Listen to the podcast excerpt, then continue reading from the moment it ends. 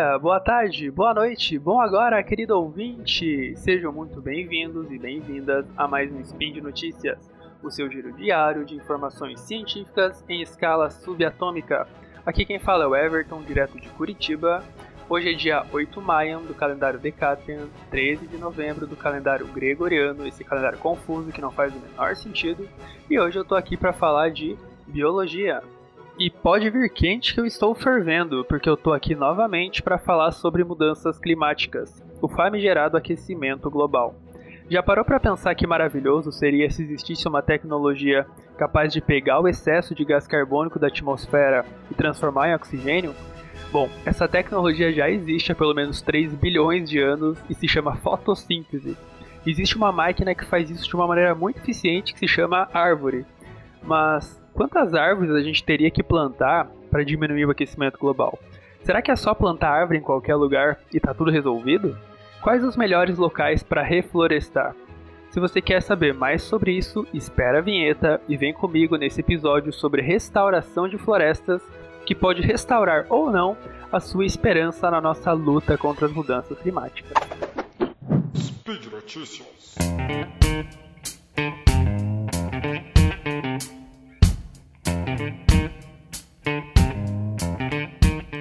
Se todos os países cumprissem o que foi combinado no Acordo de Paris, a temperatura do planeta aumentaria cerca de 1 grau até o fim de 2100.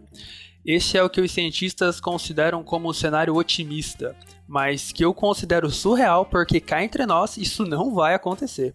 Já no cenário pessimista, os cientistas estimam que a temperatura média do nosso planeta vai aumentar cerca de 5 graus até o fim de 2100 e eu sinceramente já considero esse cenário pessimista como um cenário otimista, porque do jeito que as coisas andam, meu amigo, se aumentar 5 graus, a gente já vai estar tá no lucro. No fim do ano passado, saiu um relatório do IPCC, que é o painel intergovernamental de mudanças climáticas, dizendo que os países devem fazer o máximo de esforço possível para que a temperatura do nosso planeta aumente no máximo 1,5 grau em relação aos níveis pré-industriais.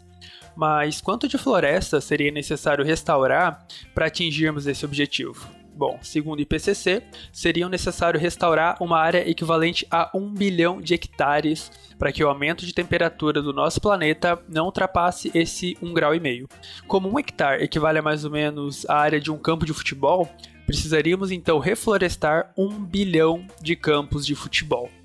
Um artigo publicado na prestigiada revista Science no dia 16 de julho de 2019 calculou a área disponível no nosso planeta para ser reflorestada no presente e quanto dessa área vai estar disponível considerando aquele cenário pessimista em que a temperatura do nosso planeta deve aumentar cerca de 5 graus até 2100.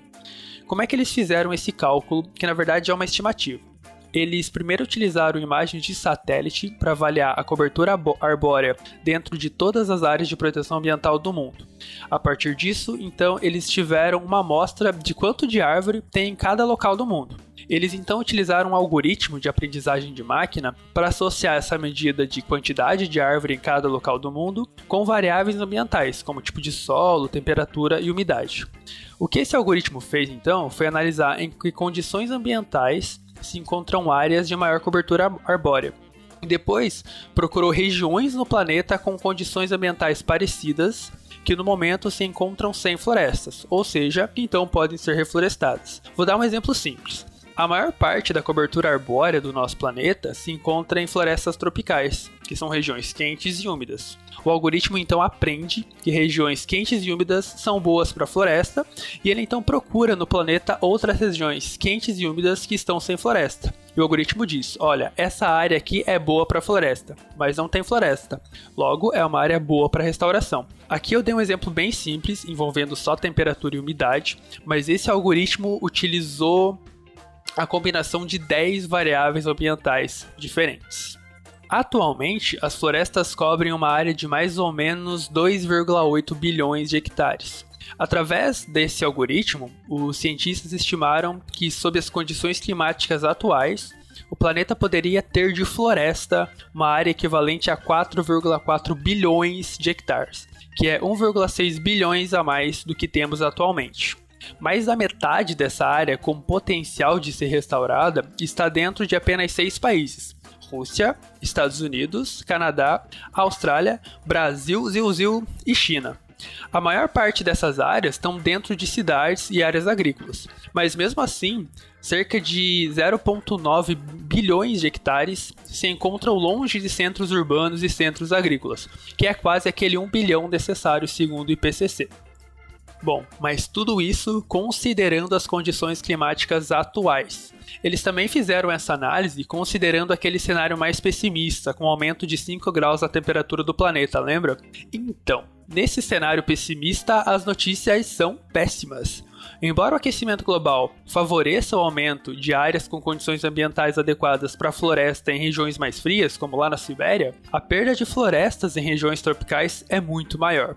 Nesse cenário pessimista, existe uma perda de 223 milhões de hectares de áreas adequadas para florestas. A gente ganha um pouquinho perto dos polos e perde muito em regiões tropicais.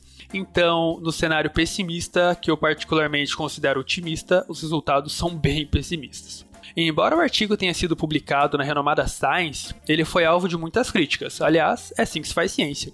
Principalmente porque em alguns momentos do artigo, os autores dão a entender que é só plantar árvore em qualquer lugar que está tudo resolvido, e as coisas não são bem assim. Isso dá a impressão que a gente pode desmatar à vontade, que depois é só plantar de novo e tudo volta ao normal. E infelizmente as coisas não funcionam assim. Depois de destruída, uma floresta pode demorar muito tempo para voltar ao que era antes. Isso se ela voltar. Por isso, mais importante que reflorestar é preservar o que a gente tem hoje. Isso significa que reflorestar não adianta nada? Também não é assim, meu pequeno gafanhoto. Reflorestamento é necessário, mas precisa ser feito com cuidado, como vou falar na próxima notícia depois da vinheta. Reflorestar é preciso, mas se não considerarmos questões sociais e ambientais nesses programas de reflorestamento, os nossos esforços para aumentar o número de florestas podem ser ineficientes a longo prazo. A restauração de florestas deve ser um mecanismo para atingir múltiplos objetivos, como diminuir os efeitos das alterações climáticas, conservar a biodiversidade e os serviços ecossistêmicos dos quais nós, seres humanos, somos dependentes. Pensando nisso, no dia 3 de julho deste ano, foi publicado na revista Science Science Advances, um estudo liderado pelo brasileiro Pedro Brancalhon. Como falei na notícia anterior, na prática essa história de reflorestamento e sair por aí plantando árvores loucamente não é uma boa ideia.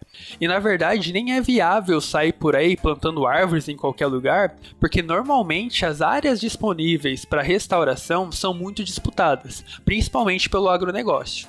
O que esse estudo liderado pelo Pedro fez foi identificar áreas prioritárias para reflorestamento dentro de florestas tropicais. Ele chama essas áreas prioritárias para restauração de hotspots de restauração. E para ser considerado um hotspot de restauração, a área precisa ter um alto potencial de fornecer benefícios socioambientais e também uma alta viabilidade de restauração. E como que eles fizeram isso? Eles utilizaram vários mapas de camadas socioambientais que podem impactar direta ou indiretamente a natureza, a economia e o bem-estar humano. Para avaliar os benefícios socioambientais da restauração, eles utilizaram quatro variáveis. Primeiro, quanto mais espécies raras ou ameaçadas de extinção naquele local, maior a chance daquela área ser classificada como hotspot de restauração. Segundo, quanto mais carbono aquela área reflorestada puder armazenar, mais ela contribui com a nossa luta contra o aquecimento global e, portanto, maior a chance de ser um hotspot. Terceiro, quanto mais rápido o clima mudar naquela região, mais urgente é a restauração dessa área. Logo, maior a chance de ser um hotspot. E por fim, quanto maior o potencial da floresta ajudar a preservar os recursos hídricos da região, como rios e outras fontes de água doce, maior a chance de ser um hotspot. Para avaliar a viabilidade de restaurar ou não determinada região, eles utilizaram outras três variáveis. Primeiro, quanto mais dinheiro o agricultor ganha tendo uma área agrícola naquela região, menor é a chance ou viabilidade de restaurar aquela floresta. Logo, menor a chance de ser um hotspot. Segundo, quanto mais pudermos contar com a natureza para recuperar aquela área naturalmente, menor é o nosso gasto com a recuperação da área e, portanto, mais viável é sua restauração e maior sua chance de ser um hotspot. E por último, quanto mais desmatada a área em torno daquela região, menos viável seria restaurar aquela área, porque isso é um indício de que o trator vai passar ali a qualquer momento.